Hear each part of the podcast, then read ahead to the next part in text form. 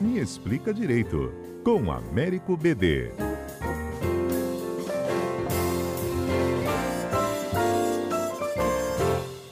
E BD, bom dia.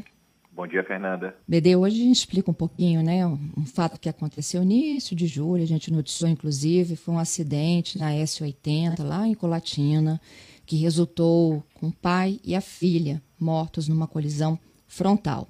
Motocicleta, é, eles dois né, estavam numa motocicleta e acabaram colidindo né, num carro que era dirigido por um motorista embriagado. Bom, depois de toda essa discussão, ele foi preso em flagrante, foi comprovada a ingestão de bebida alcoólica. No teste do etilômetro, a polícia confirmou e aí foi estipulada uma fiança, 10 mil reais para a liberdade provisória. Só que aí nos últimos dias a justiça diminuiu pela metade o valor dessa fiança. Como é que funciona essa arbitragem, BD? Estipula um valor, depois reduz? Isso pode acontecer em que casos? Muito bem, Fernanda. É, essa é uma questão muito importante e houve uma reforma do Código de Processo Penal em 2008 que determinou alguns ajustes sobre esse cálculo da fiança. Uma questão muito importante, basicamente a fiança leva em conta duas questões para se arbitrar o valor. É a gravidade do crime, quer dizer, a partir de qual é, qual é a pena mínima e qual é a pena máxima, que tipo de crime, e a condição econômica do suspeito, do investigado.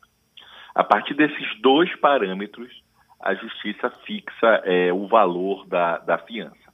Um, um, detalhe importante é que este valor ele pode ser reduzido ou ampliado. A lei prevê essas duas possibilidades. É possível, se a fiança se mostrar insuficiente, você pode inclusive determinar um reforço da fiança, a necessidade de um acréscimo, ou em algumas situações inclusive uh, o que aconteceu nesse caso aí, a sua redução. Um artigo que as pessoas não conhecem, mas é um artigo muito importante, Fernanda, é o artigo 350, que ele vai dizer o seguinte: não importa qual seja o valor da fiança.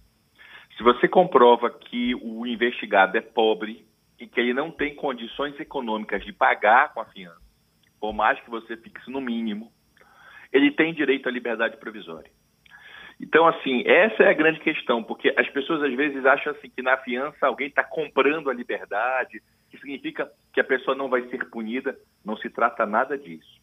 A fiança, ela tem um objetivo, ela é uma medida cautelar para garantir no futuro, quando vier a condenação, já ter um valor mínimo de indenização para a vítima, já ter uma hum. proteção.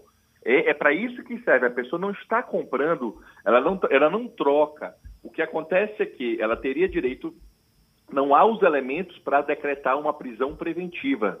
Se já tivesse, se fosse o caso de decretar a preventiva, você não utiliza a fiança. A fiança hoje, ela equivale, por exemplo, às medidas, ela é uma das medidas alternativas à prisão do processo. Ela equivale a uma tornozeleira, ela equivale a uma prisão domiciliar, um afastamento do cargo. Então, o artigo 319 ele tem um rol de medidas que são alternativas à prisão e a fiança é uma delas. Então é só, é, é só é, preciso ter esse cuidado, porque fica no imaginário que assim, pagou, está solto, não vai responder, não vai acontecer nada, e não é isso.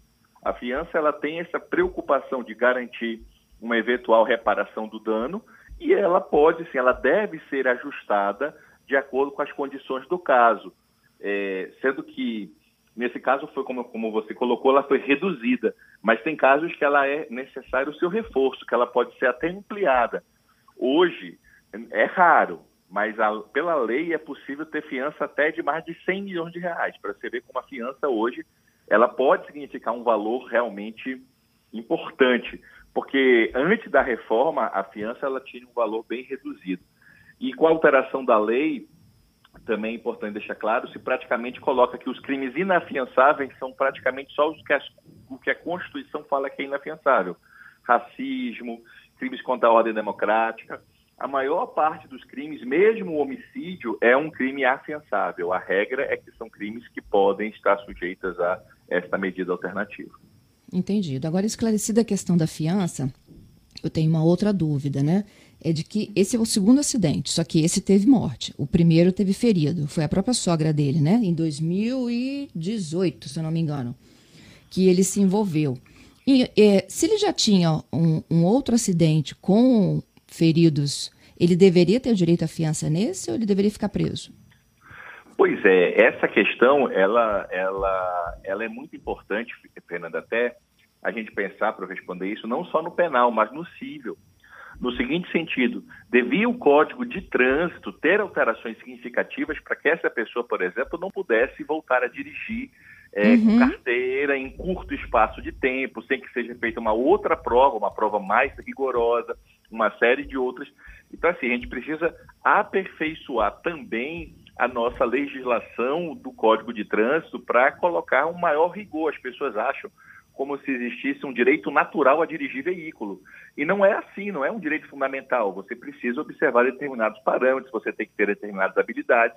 Então, era razoável, sim, que houvesse um endurecimento dessa legislação de trânsito para obtenção e renovação das carteiras. Quanto a essa questão, o fato da pessoa ter tido um, um, um depende do seguinte sentido: ela já foi condenada pelo crime anterior. Se ela tivesse sido condenada pelo crime anterior, aí ela, ela teria uma situação de reincidência. Aí existindo essa possibilidade de reincidência, aí normalmente sim se coloca como garantia da ordem pública se justifica a prisão. Mas se não houve a condenação, por mais que tenha tido o fato, se não existiu a condenação anterior, ela continua primário para todos os efeitos jurídicos. E se ela é primário, não significa, se ela tem essa condição de primariedade, ela não tem prisão automática no outro processo. Porque Entendido. enquanto não, não acaba né, o primeiro, ela tem presunção de inocência no primeiro e tem presunção de inocência no segundo. Então ela continua com as duas, essa é a lógica. Entendido. Se já tivesse uma condenação, provavelmente ah, não haveria uma nova fiança nesse, ele ficaria detido. Aí não teria. Exatamente, porque aí entraria na condição de reincidente e possivelmente aí a garantia da ordem pública, evitar reiterações, ele seria preso. É porque é, é, vai ser eternamente um risco né, para a sociedade. Fez um, fez duas vezes, nesse foi pior, acabou com a família de, um, de uma outra, né? Sem dúvida, essa é uma preocupação é, que o direito penal e processo penal tenta, de algum modo, minimizar, mas de fato, é, teria que o primeiro processo ter maior celeridade para que se possa, de fato, é, auferir esse tipo de responsabilidade, etc. Infelizmente, né? É, BD, e a, e a população, quando vê e ouve isso, fica altamente indignada, né? Mas nós temos que compreender isso. De fato, a nossa legislação penal, ela precisa sofrer alterações substanciais. Nós temos equívocos no nosso legislador flagrante. A, a legislação ela traz situações que, mais do que ofender não só o direito, ofende o próprio bom senso, situações que não são razoáveis, elas estão ainda é, brechas legais, algumas lacunas, alguns equívocos, elas estão ainda aí presentes. Então, esse, esse cuidado e essa necessidade de alteração, há em tramitação um novo projeto de Código de Processo Penal. E precisa mudar várias coisas, né? A questão é que tipo de mudanças e como isso será de fato implementado. Muito obrigada, BD, pela sua participação. Até quarta que vem, hein? Até quarta que vem. Um abraço. Valeu.